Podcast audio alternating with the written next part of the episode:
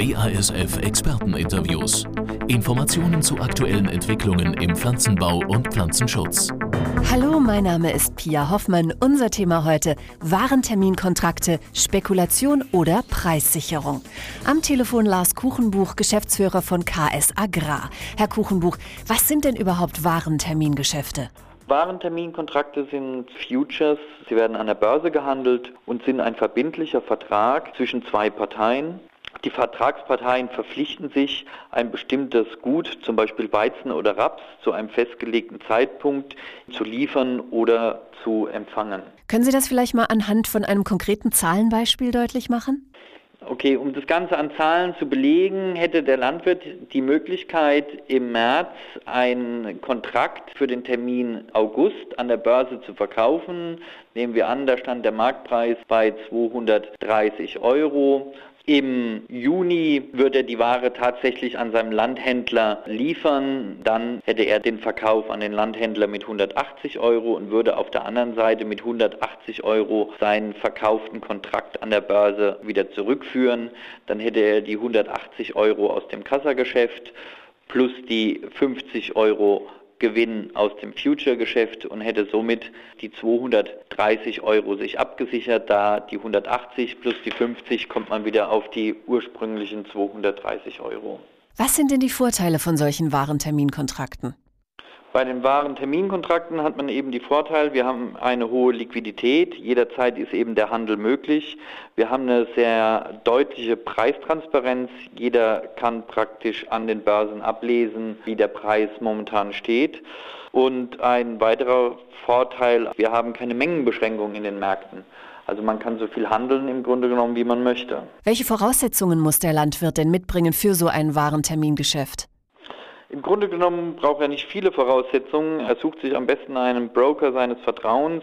Ein weiterer Punkt ist, es muss eine Liquidität seitens des Kunden vorhanden sein. Dann braucht er eigentlich nur noch ein Konto zu eröffnen. Und mit Hinterlegen der Sicherheit kann er im Grunde genommen schon seinen Handel aufnehmen. Kann jeder Landwirt solche Geschäfte durchführen? Vom Prinzip her kann jeder Landwirt solche Geschäfte durchführen. Für die kleineren Landwirte würden wir persönlich aber im Augenblick eher den Prämienkontrakt empfehlen, da die Gebühren bei einzelnen Geschäften doch etwas höher sind, als wenn man etwas mehr handelt. Kann denn mit solchen Geschäften für alle Kulturen die Ernte abgesichert werden? Es geht nicht für alle Kulturen. Wir haben eine Unterteilung an den Börsen von den Agrarrohstoffen. Wir haben in Paris die Euronext, wo man den Mahlweizen handeln kann und Raps und Mais. Und an der AMX werden eben die Schweine, die Ferkel, die Kartoffeln und auch Weizen gehandelt. Die anderen, wie Gerste zum Beispiel, sind im Augenblick noch nicht handelbar über die Börsen. Gibt es da Mindestmengen, die man beachten muss? Beim Weizen haben wir eine Mindestmenge von 50 Tonnen, ebenfalls beim Raps und beim Mais und bei den Kartoffeln sind 25 Tonnen. Und was passiert, wenn jetzt die Mindestmenge oder die Qualität nicht erreicht wird? Beim Abschluss eines Geschäftes am Future-Markt passiert zum Anfang erstmal nichts, weil die Kontrakte im Grunde genommen vor Fälligkeit wieder zurückgehandelt werden. Später beim Kassageschäft muss dann eben die Minderqualität bzw. die Mindermenge mit dem örtlichen Erfassungshandel dann verhandelt werden. Wie sieht es denn mit der Sicherheit aus bei so einem Warentermingeschäft jetzt im Vergleich zum Vertragsanbau? Im Future-Geschäft haben wir den Vorteil, dass die Clearingstelle eben für die Liquidität der Vertragspartner sorgt. Dafür dient ja auch die Sicherheit, die man im Grunde genommen bei der Börse hinterlegen muss. Im Vertragsanbau haben wir den Nachteil, beide Vertragsparteien müssen für die vorhandene Liquidität ihrer Vertragsparteien sorgen. Und das ist im Grunde genommen der größte Nachteil. Man kann nicht immer sicher sein, dass die Geschäfte bei den heute schwankenden Märkten dann auch tatsächlich so zur Erfüllung kommen. Gibt es vielleicht so ein paar Faustregeln, die Sie Landwirten mit auf den Weg geben können?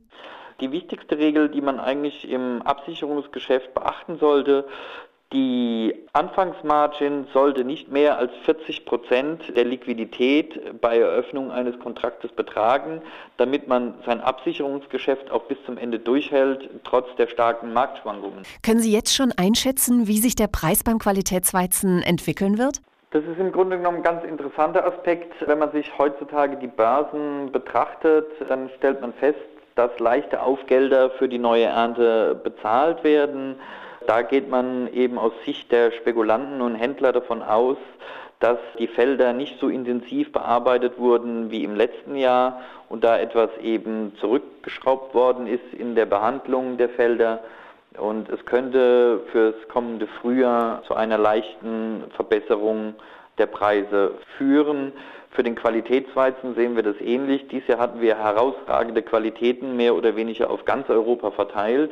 Da ist vielleicht die Möglichkeit, dass wir im nächsten Jahr nicht mehr ganz so hohe Qualitäten im Durchschnitt bekommen, sondern da etwas rückläufiger und das wäre natürlich dann wieder ein Vorteil für die eigentlichen Qualitätsweizen.